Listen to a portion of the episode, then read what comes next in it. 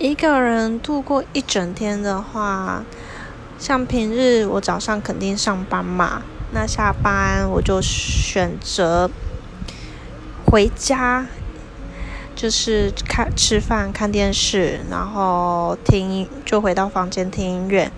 那如果说今天没有特别想要煮饭，我就会出去走一走。像我今天我就去。外面吃饭，然后挖掘新的小店，然后去买个菜，想说明天可以自己煮饭。偶尔呢，就是在自己的套房里面听听音乐，小酌一番，大概就是这样吧。好像也没有特别的。